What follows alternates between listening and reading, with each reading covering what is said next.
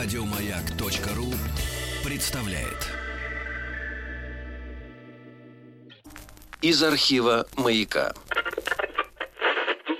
Петр Фадеев и Фёкла Толстая. 2008 год. Петр Фадеев и Фёкла Толстая на маяке. Я не одеваю никаких наушников, да? Как вам удобно, Ирина Нет, мне, Александровна? мне удобно без. Пожалуйста, Так что, пожалуйста. уж А, извините, но я Не-не-не, нет, Ничего страшного, непривычна мы- к этому, да? Да, нет, просто мы наушники используем, когда нам звонят э, наши слушатели, А, ну но да. должны признаться э, и перед слушателями тоже, что мы до- достаточно эгоистичны, и обычно у нас задран нос в том смысле, что мы считаем, что мы лучше знаем, что спросить нашего гостя. И, э, э, дорогие радиослушатели, вы поняли, что уже начался наш разговор замечательной Ириной Александровной Антоновой, директором эм, Пушкинского музея или Государственного музея изобразительных искусств имени Пушкина. Добрый день. Добрый день. А, как-то мы очень Во-первых, надо сказать, что горды. большое счастье, счастье, Да. что вы приехали. Потому что у вас столько дел и э, столько обязательств, что найти время — это, значит, какой-то комплимент и нам. Не, не последнего, значит, людишки в этом мире, что вы нашли время. Главное, что, конечно, э, мне кажется, что вы э, сейчас с удовольствием воспользуетесь той трибуной, которую предоставляет радиостанция «Маяк», чтобы рассказать э, не лишний раз про то, то замечательное дело, которым вы занимаетесь. И последняя, последняя новость в этом деле, это, конечно же, выставка э, Джозефа Тернера, э, великолепного английского художника, который у нас практически и не был представлен, насколько я понимаю, до сих пор. И это, по мнению многих, и вашим, э, вашему мнению, по-моему, в первую очередь, едва ли не самая значительная, самая дорогая, в смысле, э, ценности выставка... Ну, э, оставь Ирине Александровне, что Пушкинского тебе музея. Ну, всё, рассказать молчу, о молчу, Тернере и об этой выставке. Молчу, молчу. А, ну, с точки зрения самая дорогая, я э, вообще э, не люблю так оценивать э, какие-то явления искусства э, вот в такой э, ценностной какой-то, ну, с точки зрения... Страховой э, стоимости. в страховой стоимости, да. Но она действительно оказалась очень, э, э, очень дорогостоящей. И, наверное, потому что сейчас очень изменились условия, очень подорожали все эти страховые оценки, очень выросли. Вот, транспорт. Простите, пожалуйста, я вынуждена вас Да. прервать. Из архива «Маяка». Петр Фадеев и Фёкла Толстая. 2008 год. Ирина Александровна Антонова, директор э, Государственного музея изобразительных искусств имени Пушкина в студии. Мы начали говорить о выставке Джозефа Тернера, о том, что оценить ее деньгами невозможно и не нужно, тем паче, что сейчас все это очень меняется. Э, Да, цены на да. страховки, транспорт Да. и, так далее, и так далее. Но, но музей же, наверное, тоже как-то как платит и э, приглашая к себе выставки. В этом смысле что-то мы можем позволить, что-то мы не можем позволить. В этом смысле все писали о Тернере как об огромной эм, вообще удаче и что, что у нас так, такое показывают. Ну да, э, это, конечно, большая удача, но она была бы невозможна без, э, без э, э, одного из членов попечительского совета нашего музея, а именно Алишера Бурхановича Усманова. Э, Выставка действительно очень дорогостоящая. Э, Она включает в себя страховку, транспорт, э, упаковку и так далее. Вот э, издание очень красивого и хорошего большого каталога.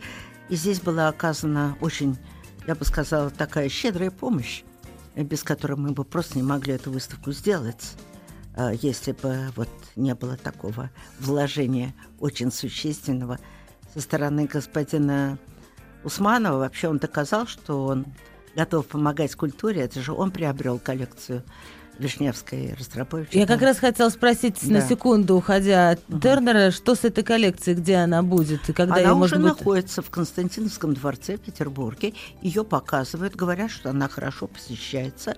Но ее посещает примерно, как мне сказал опять-таки Алишер Бурханович, 500 человек в день. Вот такой на таком уровне. Ну, туда ведь не просто доехать, это не Санкт-Петербург. Это дворец это- Стрельня? Да, да. Вот, туда надо еще доехать, потом, ну, вот. э, Ну, но 500 она- тоже немало. А? Мало. 500 тоже немало. Нет, совсем немало. Потом, да, да, это прекрасно, прекрасно, да. А расскажите немного вот о Тернере. Почему он так э, ценится? Почему это такое имя?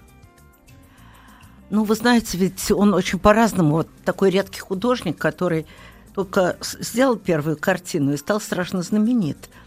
слава к нему пришла мгновенно. Правда, он всю свою жи- жизнь построил в расчете на то, что он должен э, э, э, иметь эту славу. И даже, вот, конечно, он думал о себе, но прежде всего он думал о жанре, который он считал для себя главным, о жанре пейзажа. А если иметь в виду, что он вышел из XVIII века, и его конечная цель, так сказать, которая рисовалась ему как самая высокая была Академия, Королевская Академия художеств, то ведь во всех академиях, начиная с того момента, как они там в XVI веке возникали, все-таки главный жанр это были так называемая историческая картина, имея в виду под этим античные, мифологические, библейские сюжеты, обязательно сюжеты вот с величавыми такими историями всякими, да, портрет отчасти. А пейзаж, натюрморт стояли где-то вдали. Вот вся жизнь его была посвящена. Он стал первым профессором пейзажной живописи.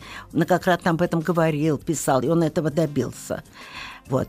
И уже он же начал работать как э, акварелист. До 21 года он делал только акварели.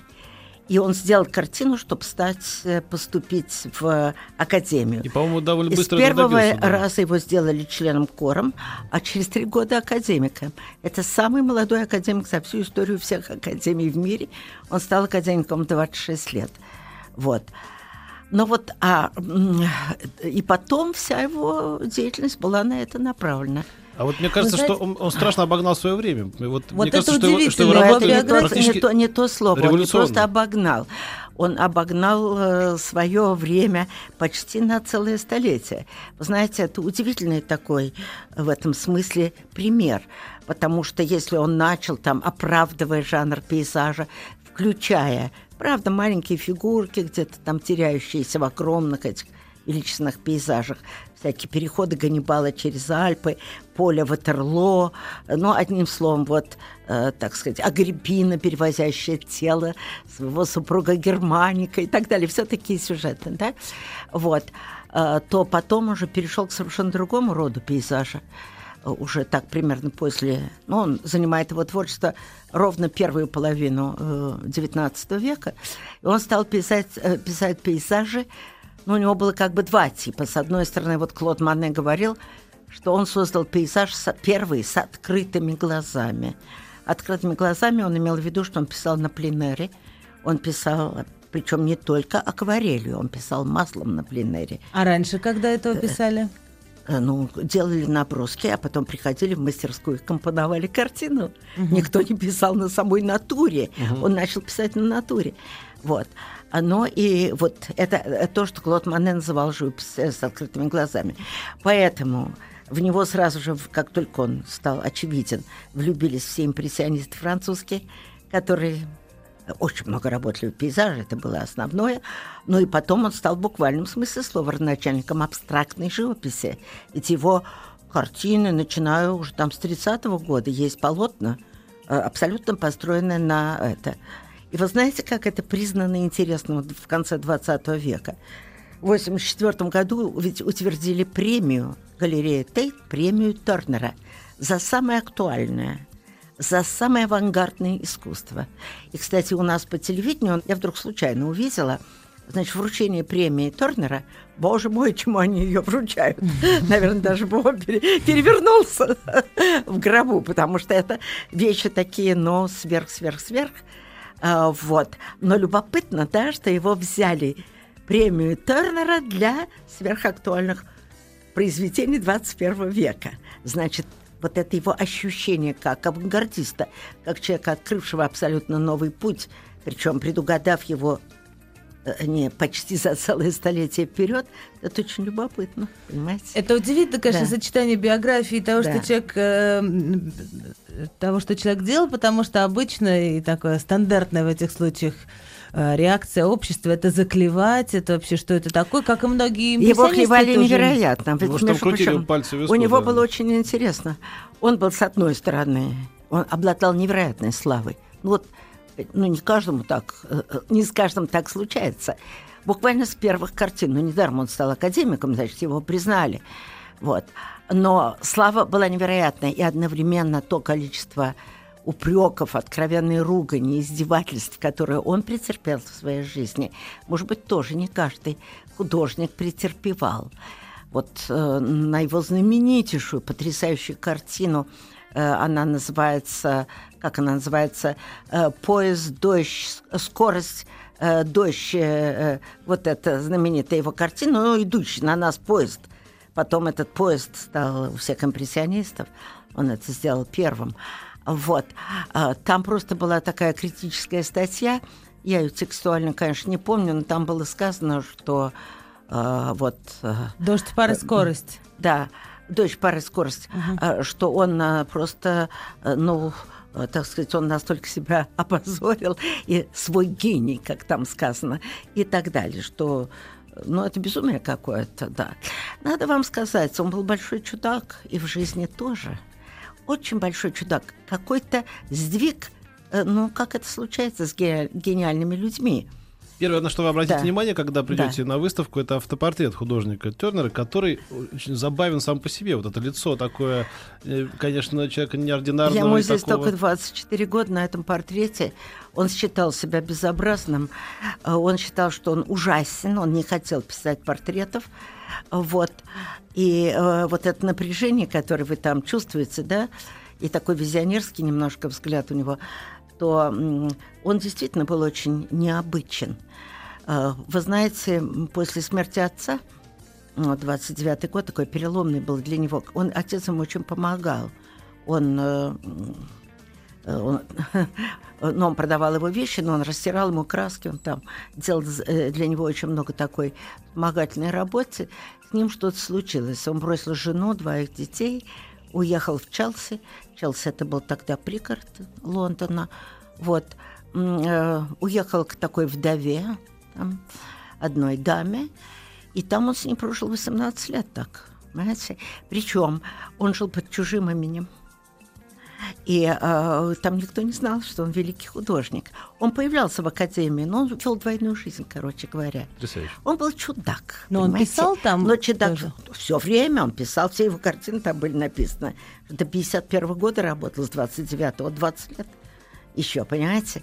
Но он вот вот он вел такой образ жизни. Само по себе ведь это. Да. Вообще он прожил по, по, по меркам своего века, конечно, долгую жизнь. Там 76 лет, по-моему, 75. Да, 75 -го, что, 75 лет он что, что много для того времени, когда люди в 40 ну, там, лет уже были да, стариками. Ну, в общем-то, да, в общем-то, по-разному. Но, да, у него была довольно большая жизнь. Но вот большая часть ее, особенно когда он делал эти поразительные картины открытия, открытия, понимаете, причем ведь, э, э, вы знаете, это вот есть художники, все художники страдают, живописцы во всяком случае, от репродуцирования, правда? Вот, это репродукция, это не подлинник. И все-таки даже есть очень великие художники, которые сохраняют очень много от смысла и содержания своего искусства. Я бы сказал, даже Рембрандт при всей фантастической маэстрии его живописной, все-таки вот этот психологический накал, вы его угадываете и в хорошей репродукции, скажем так, да? Вот. Вы знаете, невозможно некоторые картины. Тернер, вот сейчас это на выставке видно, хороший каталог, великолепное произведение, ни малейшего впечатления о том, что вы увидите и какое впечатление вы получите от самой картины. И это потому, что он придавал невероятное количество свету. Свет свечения. И вот, э, вы знаете, ведь он что сделал? Он вот 20 лет работал в акварели, начинал с этого – это прозрачные краски, и это белый лист бумаги, он же не грунтуется. Вот. А живопись грунтуется. И старая живопись, она вся на довольно темных иногда грунтах или коричневых. А он стал делать белые грунты. И вот через... Он, это была особая технология. И она дала ему этот цвет – я, мы подходим, я не могу понять, что происходит. Я иногда даже смотрю, я даже говорю, выключите, когда мы делали выставку. Я хочу посмотреть, светится ли она без искусственного света. Может быть, искусственный свет так... Нет, она светится, вы понимаете. Это потрясающая картина с рыбаками, когда там такой сноп... Э, да, с, да, да. Да, вот, да, да, да, да, да, это вот, конечно, это «Похороны в море» называется. Да, да, да. Это он вообразил, как бы э, похоронили его друга, художника Уилки считали, что он заболел холерой, его просто выбросили в море. Вот. И э, вот там свет. Да, свет. Ну, это как вот еще поминальная картин, свеча, да, как да. будто бы. На самом деле это как бы выстрел такой в честь, но она как поминальная свеча. Вот. И это поразительно, понимаете? И вот я сейчас прихожу на выставку сама. Э, Утром, когда еще не зажгли большой свет, я смотрю на картины, они меня поражают. Как он этого добивается? Потом, прошло очень много лет, все-таки старая живопись немножко жухнет, немножко, ну, теряет, ну, что-то же оседает, знаете. Вот, нет, светится все. Поразительно. Из архива «Маяка». Петр Фадеев и Фёкла Толстая. 2008 год. С Ириной Александровной Антоновой мы говорим о прекрасном английском художнике Джозефе Тернере. А, э, и, конечно, когда я думаю о том, что это вообще пушкинское время или там гоголевское время, невозможно это сопоставить. И Это а, байроновское время, и он же обращается к Байрону. Ну, Там с есть Байроном картина, легче это которая... соединить, да. Потом, вы знаете, он какой был эм, интересный художник. Он при нем Академия приняла правило, что не просто название картины, а можно делать расширенные названия и даже включать стихи. Он сам писал стихи, и вот к многим картинам, скажем, от Байрона, по-моему, шесть картин, он брал какие-то куски и в название картины это включал. То есть э, вот эта связь с поэзией, вот вы говорите Пушкин, и там, вот а в данном случае Байрон, Томпсон, он пользовался, Томпсон, ну там другие брал. Мне интересно, как э, знали ли его вообще в России, и потому что, когда смотришь на живопись XIX века, понятно, как все ездили в Италию, как учились в итальянских Его академиях. как ли- Айвазовский очень любил. Ага. Кстати, он все-таки ведь Тернер, ну, в основе своей маринист. Писал воду, Марину. Во- Вода для него, ну, может быть, главный, да? Какой-то элемент природы. Он горы, вода, воздух, свет. Но вода все-таки, если вы возьмете в количественном даже отношении, большая часть его картин это, это море. Он маринист. Вот почему Естественно, интерес я понимаю, Айвазовского да. к нему. Конечно, он его очень высоко ценит. А вот э, мне очень нравится еще там подписи, название картин, там э, такой-то, такой-то, возможно, там-то. Вот еще мне нравится. Perhaps, значит, Да, Да, perhaps. Но да. понимаете, в чем дело? Иногда мы действительно не знаем, где. Но у него есть целая серия по Темзе. И там довольно текстуально угадывается, где. Потом он там пишет этот, эм, как его... Парк, да. Он тоже пишет там Да, да. с определенного места. Можно это место сейчас Они сейчас найти. угадываются, да, вот это, то, Да. что Лондонская область, как мы так и называем. Он писал очень много на Луаре. У него есть целая серия. Он ездил по Луаре. Интересно, он ездил на лодке по Темзе и писал пейзаж с лодки. Вот просто можно представить, особенно акварели. Вот то, что делал потом Добиньи у французов. Но это гораздо позже Тернера. Судя, судя на по, лодке. по, по неожиданности такого шага, это все равно, что сейчас бы художник сел на самолет, да, вот, управляя самолетом, за штурвалом рисовал бы, что происходит внизу. да. Ну или хотя бы из окна машины, да. Или хотя бы из окна машины. да. Ирина Александровна Да. Антонова у нас в гостях. Из архива «Маяка».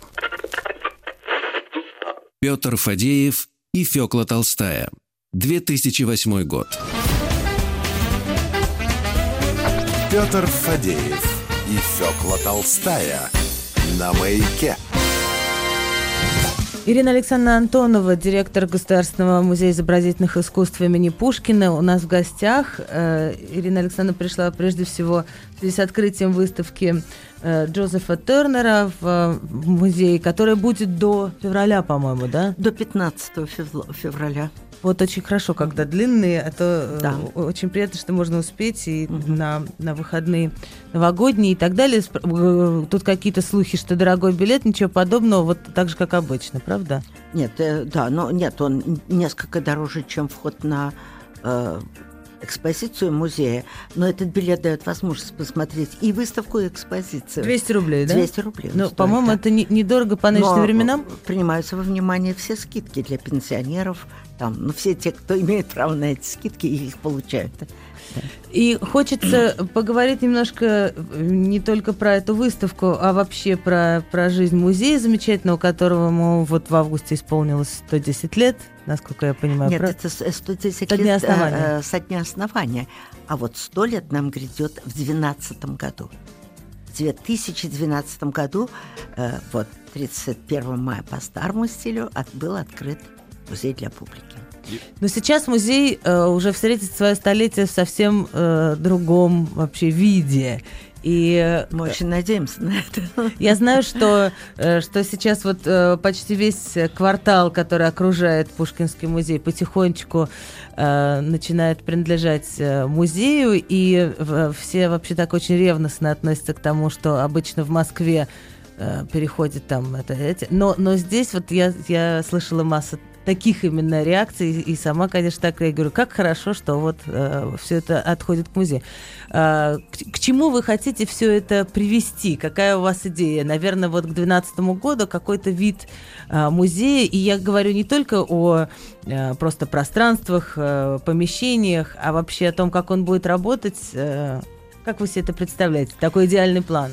Вы знаете, что у нас, конечно, есть представление о будущем музея, но сразу же надо сказать, что оно было предвидено все-таки основателем музея Иван Владимировичем Цветаевым, который еще музей даже не заклад, то есть вот в год закладки, он в 1898 году, он отметил в своем дневнике, вот начинаемое нами предприятие, как он написал, со временем там вырастет, разрастется, и здесь вырастет, как он говорил, целый музейский, это было его выражение, не музей, а музейский городок – вот, собственно, этот музейский городок мы сейчас и создаем. Ну, естественно, что музей, который начинался с 9 тысяч экспонатов, сейчас у нас около 700 тысяч, естественно, должен был приобретать какие-то площади и какие-то помещения. Совсем другое количество зрителей э, к нам приходит, и состав, коллектив музея совсем другой. Э, разделы Музей же был такой учебно-вспомогательный при Московском университете. Это были копии, да? Да, там были не копии, а слепки. Слепки. Слепки это точнее, потому что слепок это один к одному воспроизведение какого-то скульптурного произведения, а копия может быть любой. Э, может на столе у вас стоять маленький Давид Микеланджело, а вот у нас стоит именно тот 5 там, метров 20 сантиметров, какой он есть на самом деле. То есть э, слепок делается самого подлинника. Это очень ценная коллекция. Но за эти годы ведь все очень изменилось. Большая часть э, коллекции музея теперь подлинники. И вот вокруг основного здания, начиная с 1961 года, э, ну вот музей работал эти 40 там сколько-то лет над, над этим, мы приобрели еще 11 зданий вокруг. Кстати, Иван Владимирович об этом говорил, что со временем окружающий музей, маленькие одноэтажные, двухэтажные здания и так далее, вот как бы перейдут в собственность. Я только хочу сказать, да. что с 61 года, это еще из того года, э, именно с этого времени, Ирина Александровна, вы и руководите музеем. Да, так произошло, но вот вся жизнь предшествующая музея, она привела к необходимости его расширения. Это стало очевидно. Дальше просто невозможно было жить, как говорится. Сейчас у нас около 11 зданий отдельных вокруг музея, маленьких домов, больших домов, более крупных и так далее, которые позволяют нам уже говорить вот о каком-то действительно таком э, городке. Вы знаете, самая главная задача, которая перед нами стояла, это не просто вот набрать количество домов, там, распределить наши коллекции, э, вот, но создать такую инфраструктуру внутреннюю, да, которая бы все-таки сделала из этого какое-то единое такое, ну вот, организм единый. Э, э, помещений, где можно переходить из одного в другое, где продуманы зоны отдыха, зоны такой релаксации э, зрителей, потом э, приспособленности для разного рода посетителей. Но к нам же э, малолеточки приходят с пяти лет нашей из студии, вот, следовательно, детский центр и так далее и тому подобное. Вот все эти интересы разных посетителей, зрителей, э, потом какой объем работ – разнообразных возник за это время в любом музее мира, ну почти во многих музеях мира, все это надо было учитывать. Ну, мы провели такую предварительную нам такую концепцию такого музея.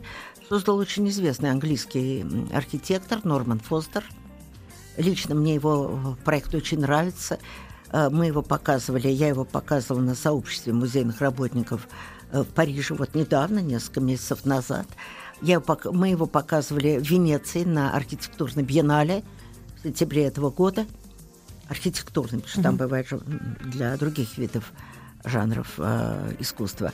Он везде был встречен с огромным интересом.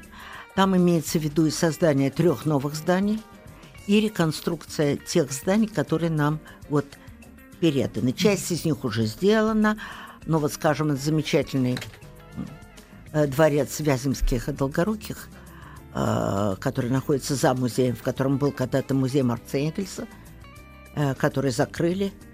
Кстати, даже немцы считают, что это неправильно, что не надо закрывать музеи. В конце концов, они говорят, ведь мы же не закрываем музей Гегеля. Да? Почему надо закрывать музей Маркса Энгельса, коль скоро он создан? Причем он был создан на солидной базе. Очень много рукописей в России э, этих двух э, ученых, которых сейчас, кстати, в новой обстановке стали довольно часто цитировать. И приводить, и обращаться, во всяком случае, к ним. Вот. Но потом там было дворянское собрание, как вы знаете, вот, которое, рю, ра, как это говорится, руинировало это здание почти до основания. Это вот недавнее дворянское собрание? Недавнее, да. Оно примерно 8 лет владело этим особняком. Вот, превратив его в настоящие руины, там были выломаны э, Ты на меня не смотри, я не имею отношения к этому совсем. Ну, никому не имеет отношения. Такие люди попались. Просто нет, Фёкла Петя надо мной подтрунивает. Нет, Фёкла вспоминала, что ее как-то тоже пытались втянуть в этот круг, и она довольно саркастически отзывалась о том, что она там видела. Да, ну там, вы знаете, что э, мы все, э, ну, в общем, как не уважать это мощное, да, э, так сказать, пласт российских, челове, человечества российского, э, связаны с дворянским происхождением. Это все очень какие люди, какие гиганты, так сказать, в разных областях, но ведь везде встречаются э, разные, как говорится, люди. Вот, ну, так или иначе, сейчас он наш, это замечательный такой ансамбль, замечательный дворец, и я хотела вот, вот да. еще, э, вы сказали, что зоны релаксации, такой отдых, да. и я хотела вас спросить, да. что у меня, я очень часто ощущаю, когда смотришь на какие-то произведения искусства или, или ездишь по каким-нибудь, там, в Италии, какой-нибудь старый город приезжаешь, что ты вроде не устал, прошло два часа, и ты там можешь еще, ты полон физических сил, но вот коробочка восприятия, вот ну, она ну. полна абсолютно. Да. Вот как вы, человек очень опытный в восприятии искусства, тренируется ли это с годами? Вы можете больше посмотреть в музей или наоборот, вы чаще всего приходите смотреть одну-две картины? Значит, есть абсолютно зафиксированное в литературе определение музейная усталость. Она иногда наступает через 20 минут после пребывания в музее. Причем с чем она связана? Не с количеством э, метров или, или километров, которые вы прошли. Есть же очень крупные большие музеи, где вы просто физически изнемогаете по этажам, по мраморным полам там, э, и прочее, прочее. Нет, это, конечно, связано с теми впечатлениями, которые вы получаете. Причем очень обманчиво. Вы можете идти вы, предположим, э, ну, поверхностные, легкомысленные, допустим, да, и вы идете, поглядывая налево, направо, но вы не подозреваете, это никакая не мистика, что на вас вещает то, что висит на стенах. Обязательно тут какая-то головка, здесь там что-то еще. Ведь это накопление. И вдруг вы ощущаете себя изнеможденным. Особенно человек, который все-таки приглядывается. Не просто так идет и шныряет глазами по сторонам, но действительно воспринимает. Это огромная сила, она сконцентрирована в художественных произведениях. Обязательно. Совершенно не обязательно, чтобы вы отдавали себе в этом отчет. Ну да, музей это такой ведь да. шведский стол культуры, да? Ты ну а как же, это же невероятно, понимаете? В вас это все разными путями входит. Иногда какими-то парадоксальными, на вас иногда просто интересует сюжет, а иногда просто высота какого-то, вот, ну, объем, сам размер какого-то. А вот он какой, понимаете? И вы проходите мимо. Вот и поэтому вот эта музейная усталость это абсолютно объективное но у вас качество. она тоже бывает наверняка. Вы знаете, что она у меня бывает, но я вам должна сказать, что все-таки я больше выдерживаю это сопротивление, это понятно.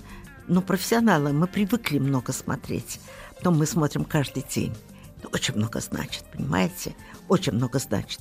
Но у меня бывали приступы чудовищного изнеможения. Иногда просто перед одним художественным произведением. Э, понимаете, или какого-то растворения, невозможности ничего дальше смотреть.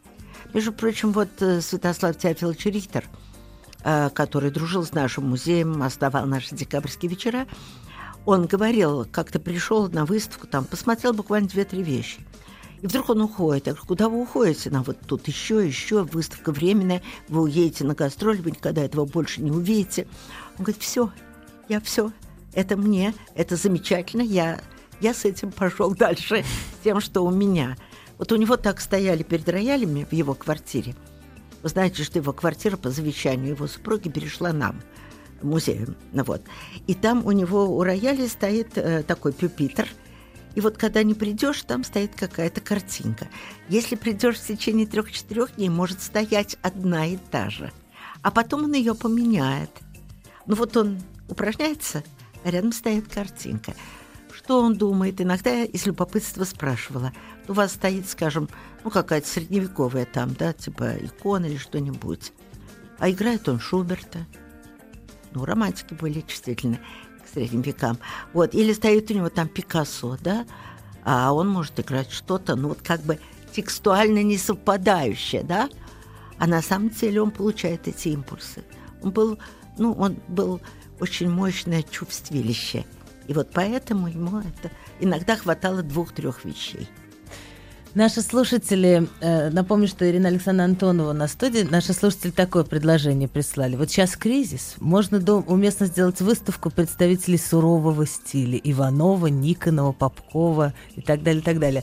Вот я не, не спрашивала, что вы думаете вообще? Наверняка же выставки, которые вы планируете, Эм, с одной стороны, они на годы расписаны вперед, с другой стороны, есть же какое-то ощущение времени и настроения, что сейчас будет уместно. Если, предположим, вы бы выбирали что угодно, что бы вы сейчас выставляли после Тернера, положим? Вы знаете, в нашем музее есть зал слепков э, Микеланджело. Э, и там выставлены его знаменитые мраморы э, Капелла Медичи – вот эти сутки, вечер, день там, и так далее. Э, вот. Это одно из э, таких очень э, трагических произведений искусства, но это очень высоко очищенная такая трагедия, вы знаете. Ирина Александровна Антонова у нас в студии, напоминаю еще раз. Из архива «Маяка». Петр Фадеев и Фёкла Толстая. 2008 год. Ирина Александровна Антонова, директор Государственного музея изобразительных искусств имени Пушкина, у нас в гостях. А, вот интересный вопрос еще один от наших э, слушателей. А, какова современная музейная молодежь? Вообще, э, каковы ее настроения? И у вас же, у вас же много сотрудников много. разных поколений. Много. Что, что из себя молодежь музейная представляет? Вы знаете, за последние 5-6 лет в музей пришло много молодых людей. Чего они ждут, чего они ищут в музее?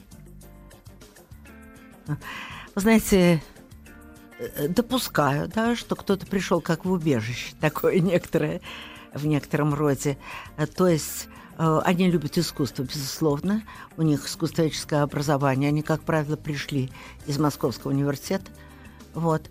И я думаю, что вот где-то здесь они, наверное, ищут для себя возможности такого не растворить себя, да, в каком-то потоке, э, но э, очень иногда даже мутном потоке всякого рода явлений, да, э, такой, э, э, такой псевдокультуры, они ищут соприкосновения с чем-то подлинным.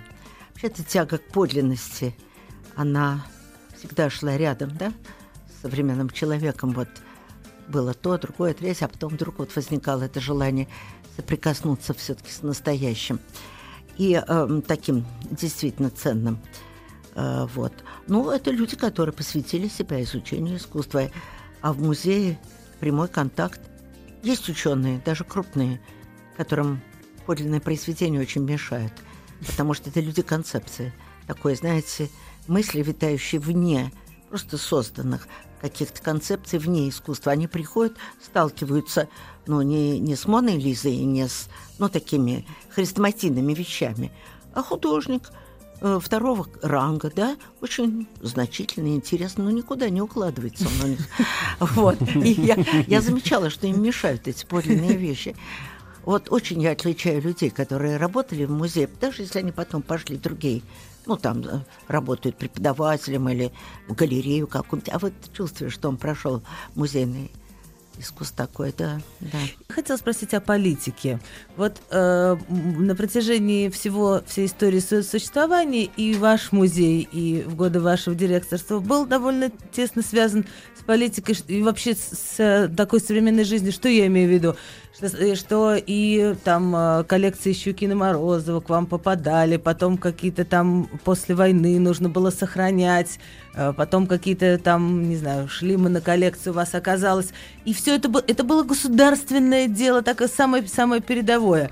Но потом всегда же там Эрмитаж тоже же государственный. Э, там, Конечно. Это было очень важно с государственной точки зрения, что вот там висят такие картины. Сейчас изобразительное искусство, политика вот э, так же как-то в этом нуждается, использует изобразительное искусство как-то в, в, целях, не знаю, представления государства вообще. Ну, безусловно. И прежде всего через такой э, канал, как выставки. Вы знаете, именно в последние вот э, 15 лет, может быть, да, э, наше российское отечественное искусство вдруг предстало перед Э, не только Западом, но и Востоком, э, ну, я бы сказала, во всем своем объеме. В общем, пластические искусства, изобразительное искусство очень плохо знают российское на Западе. Так случилось исторически, ну, что не приобретали коллекции. Понимаете, не приобретали э, не знали русское искусство за рубежом. Вот мы это знаем, у нас прекрасные коллекции французов, голландцев, там, итальянцев и так далее. Англичан, кстати, тоже плохо знают других ну, может быть, островное такое э, положение страны. Но, э, но вот мы вышли на этот рубеж, и, безусловно, эти выставки, они говорят о России, говорят о нашей стране. Я в свое время, еще до России, когда был Советский Союз, приехала с выставкой импрессионистов в Лос-Анджелес. Тогда такой некий Хаммер – вы, конечно, знаете это имя, да. Э, в своем музее в Лос-Анджелесе он сделал эту выставку. Кстати, он нас показал коллекции Лос-Анджелесского музея, которые ему фактически принадлежали. Вот. И меня там поразил этот совершенно такой для меня был неправдоподобный интерес вот к музею Пушкина, к этим коллекциям. Я говорю, ну ведь вот мы приехали с импрессионистами, я говорю, у вас же это тоже все есть. Да, но ведь это пришло из России, понимаете? Mm.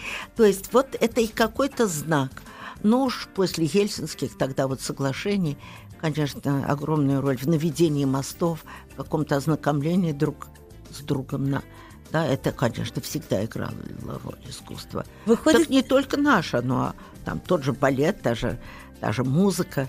Ну, ну драматическое искусство меньше, потому что непонятно. Я хотела спросить, ходите ли вы на выставки современного искусства? Вот, например, если говорить о, о зарубежных наших гастролях, вот эта огромная выставка «Раша», где ну, а как же, я одна не была на открытии, а как же иначе? Да, нет, ну как... Это как... же из нашего музея частично там были вещи. В Лондоне вы имеете в виду? Ну, она по всему миру э, Нет, она проехала только в Дюссельдорфе и в Лондоне. Та Значит, выставка, я не видела, да. Значит, а, я не... Ну, да. но, но все-таки а, ходите ли вы на, на, на выставке современного Нет, искусства хожу, здесь, в Москве? Я бы в Москве да. обязательно, ну а как же. Сейчас хорошо знаю современное искусство. Еще а... лучше знаю современную музыку. А кого вы любите из современных художников? Э, очень мало кого. Потому что да. И вы знаете, что я очень жалею современных художников. Почему? А потому что они родились в очень неподходящее для пластических искусств время. Я им очень сожалею. Талантливых людей столько же, а сделать ничего нельзя. Почему? Это разговор следующего, наверное, нашей беседы. Вы знаете, это действительно очень серьезный разговор. Почему нельзя? Почему нельзя? Это целый к нам комплекс. Понимаете? кстати говоря, и э, вот и интернет, и, и ничего не отрицай, не подумайте. И все виды технического возможности знакомства вне подлинника с искусством убийственны. Ирина Александровна Антонова, директор Государственного музея изобразительных искусств имени Пушкина. Еще больше подкастов на радиомаяк.ру